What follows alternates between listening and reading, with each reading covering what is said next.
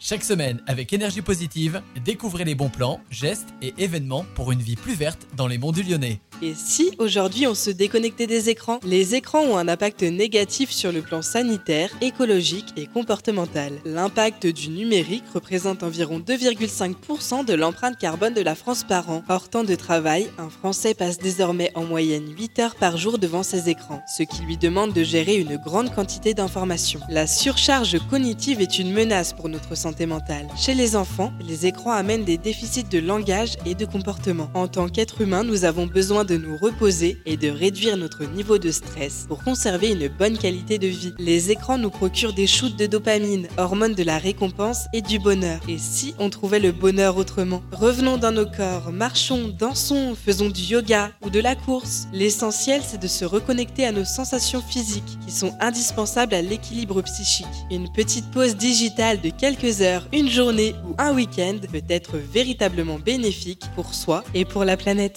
Si vous avez besoin besoin d'un petit accompagnement dans vos pauses digitales, sachez qu'il existe plusieurs applications où vous pouvez entre autres établir des temps de déconnexion. Il y a aussi quelques petits gestes qui permettent de se détacher de nos téléphones. Utiliser un réveil, utiliser le mode avion, bloquer les notifications, évaluer son temps d'écran et enfin il est important de s'accorder du temps pour répondre aux différentes sollicitations. Si vous avez envie d'avoir une plus ample réflexion sur votre relation aux écrans, je vous invite à découvrir quelques livres sur le sujet. Déconnecte si tu oses et lâche ton portable. Enfin, posons-nous la question, à quoi est-ce que je veux dédier le temps que je ne passe pas sur les écrans C'est une question qui peut nous permettre de retrouver nos priorités dans la vie. Je vous souhaite une belle journée, prenez soin de vous et de la planète.